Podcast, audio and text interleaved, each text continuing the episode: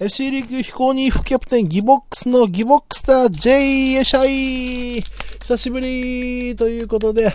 久しぶりに始まりました。えー、沖縄からですね、えー、芸人の僕ギボックスが、えー、サッカーのことを喋っているというラジオトークですけども、もう久しぶりに撮ってます。もう最近はね、忙しくてですね、本当に。もう猫の手もね、食べたいぐらいです。はい。お腹空いてます。いやー、でも本当にね、忙しいんですけども、ただいま、お昼3時なんですけども、まあ、平日金曜日の3時ですけど、今、ベッドの上で、ね、ゴロゴロしながら、このラジオトークを撮ってます。うん。まあ、忙しいというか、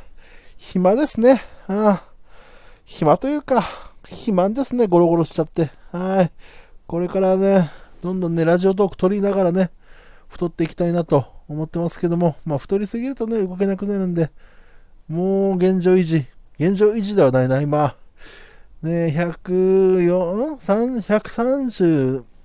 ね、何キロかな ?7 キロぐらいまで上がってんのかな？なのでね、もうダメですよ。これ以上太ったらっていうところまで来てるんですけども、そんなことよりも、FC 琉球、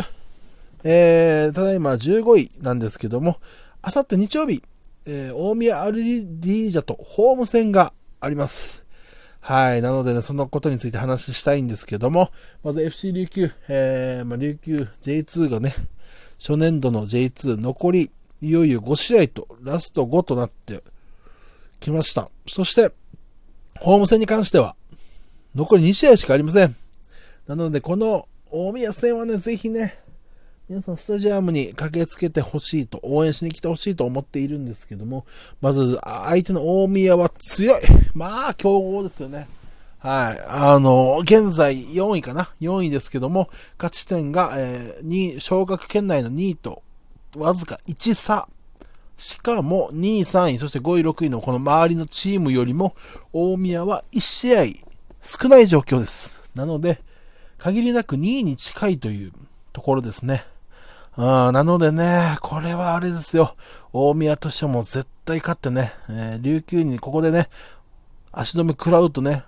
昇格が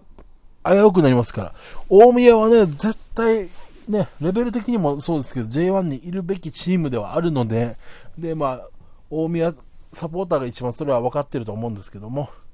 だからね、絶対負けられないということではありますけども、いやいや、我々我々ね、FC 琉球も、ホームで負けられないっすよ。ね今日しかも大事な試合なんですよね。まあ、じゅね、あの、まだまだ、まあ、まだまだっていうか、まあね、残留はほぼ見えてはいますけれども、ね、まだ負けたらね、これからず全部、例えば全敗したりしたら大変ですからね。うん、とにかくね、負けられない。そして、負けられない理由として、最大の理由がですね、まず、あれです。今日の試合、FC 琉球の、えー、いつも入場の時に、えサポーターが歌っている、モンゴル800の琉球愛歌の FC 琉球バージョンを歌って、えー、選手を迎え入れているんですけども、この琉球愛歌を歌っているモンゴル800が、なんと、スタジアムに来場しますすごいなこれをやりましたね。えー、今シーズンね、あの、やべっちでね、一度ね、モン、モンパチがね、あの、歌ってる、歌ってる映像がね、流れたんですよね。ね、あの、琉球愛花の FC 琉球バージョンを。このモンパチが、ついに生ライブをね、スタジアムでやるということなので、この試合でね、えー、負けたりすることはね、もう許されないですよ。ね、さらに、あの、去年まで FC 琉球にいたバンドリュウジ選手の、元選手の引退セレモニーも行われるということですので、ね、バンドさんの前で、ね、負ける琉球をね、見せたくないですよね。ねバンドさんにとっては大宮も古巣ですし、琉球も古巣ですけども、やっぱね、琉球、最後にいたチーム琉球ですからね、うん、バンドさんの前でも、ね、しっかりとしたプレーを見せたいというところで絶対負けられないというところなんですけども、まあまあまあ現状で言うと、ちょっとね、今、怪我人が FC 琉球多いな。これどうした？怪我人が。ちょっと皆さん動きすぎじゃないですか。僕みたいに平日の昼間からベッドの上でゴロゴロしてた方がいいんじゃないですかっていうね、思うんですけども。まあ、怪我人がね、まず右サイドバックで、夏からはレギュラーを張ってた、えー、まあ、夏加入してレギュラー張ってた右サイドバックの鳥海選手、えー、今シーズンデスボートをね、怪我をしてしまって、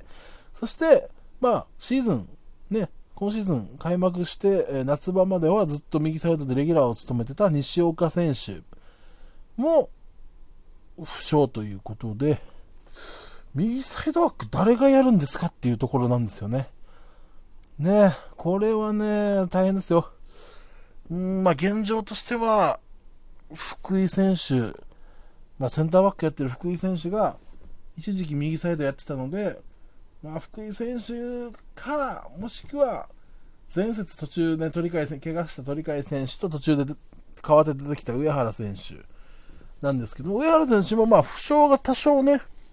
負傷を抱えておりますので、フルで出れるのかっていうところもありますし、本来フォワードですから、で、右サイドバック、コンサドーレ札幌時代とかもやってましたけど、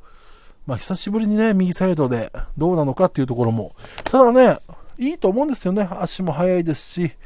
えっと、高さがあるね、まず。はい。クロスボールとかの対応、こうでコーナーキックとかの対応でも、まあ、戦力にね、大きな戦力になってくれるという点では上原選手、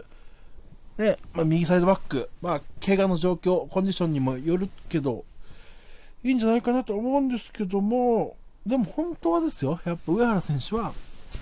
まあ、フォワードでね、途中出場からゴールをね、量産してますので、ちょっとスタメンで右サイドバックに置いていくのはもったいないなと。フォワードで途中から出てきた方が、相手に脅威を与えられるのかなって思うんですよ。うん。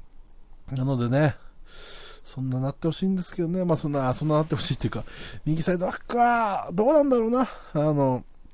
ただですよ、福井選手が仮に右サイドバックやったとすると、ね、センターバックが今度1枚空きますから、そこに誰入れるかっていうところで、まあ、まあ、西川選手がね、えー、何度かね、スタメンで出てましたけど、西川選手最近ベンチにも入れてないので、どうなのかっていうところ。で、なかなかね、あの、右サイドバック福井、センターバック西川、この両選手がスタメンした時に、スタメン出場した時に、すいませんね、急にね、ゴロゴロしてるもんで、あの、あくびが出ちゃいました。ね、まあ、スタメン出場した時に、まあ、あんまり、そこまでいい成績が残せてないなっていうところもあるんでね。どうなんでしょう。で、まあ出てないですけど、新井選手、サイドバックやるわ。とか、ルーキーの花房選手とか、いるんですけど、ちょっと、ね、新井選手は1試合で来てたのかなね、あとベンチにもちょこちょこ入ってますけど、ほぼ出てない。で、花房選手は1回も出てない。なんならベンチにも入ってないんじゃないですかね、今シーズン。っていうところなのでね、これはちょっと監督の手腕がね、どうするんだろう。これ考えどころですよ。相手大宮アルディージャもう攻撃は、ね。すごいですよ。ファンマ、まずフォワードファンマでしょね。ファンマが多分スタメンで来ると思うし、あとは、まあベンチにはシモビッチとかいますからね。シモビッチなんて、他のチーム行ったらレギュラーだと思うんですけどね。まあ、大宮ではファンマがいるから控えになってるのかなうん、そのあたりもいますしね。まあ、あとバラーダとかね、もっとレイソルか、レイソルのバラーダとかもいるしね。ね、なかなか怖い選手が多いのでね。で、ただ前回は、ね、前回というか、前、琉球がアウェーで大宮に乗り込んだ時は、4対3か。で、勝ってますんでね。ただね、だいぶ前の話です。3月の話です。9ヶ月、あ、9ヶ月はちょっと行き過ぎたな。えっと、7ヶ月前。なんか、まあ、約8ヶ月前ぐらいですかね。約ね。うん。うん。なので、まだまだですよ。まだまだじゃない。なので、だいぶ、だいぶ前ですよ。だからもう全然もう、あのあの時と、ね、連携面とか、ね、選手も多少変わってるだろうし、ね、あの時勝ったから大丈夫っていうことはもちろんないですけど、まあ、の時、ただ相性がいいというふうにね、捉えてね、プラスに取られて、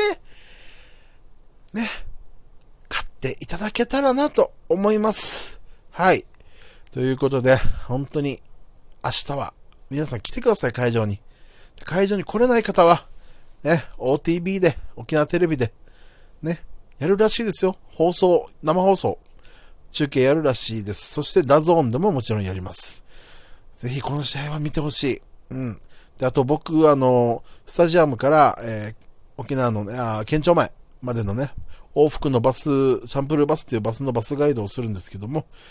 ね、まあ40名以上はいると、えー、伺っております。僕の予想っていうか、ね、予想っていうか、まあいつもの感じだと、多分、FC リーグサポーター1人いるかいないかだと思うんで、ね、大宮サポーターの皆さんはどういう感じですか？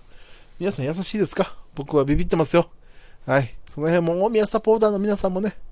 バスに乗る方、温かく、ね、そして楽しく、バスに乗りましょう。特に帰りはね、怖いですよ。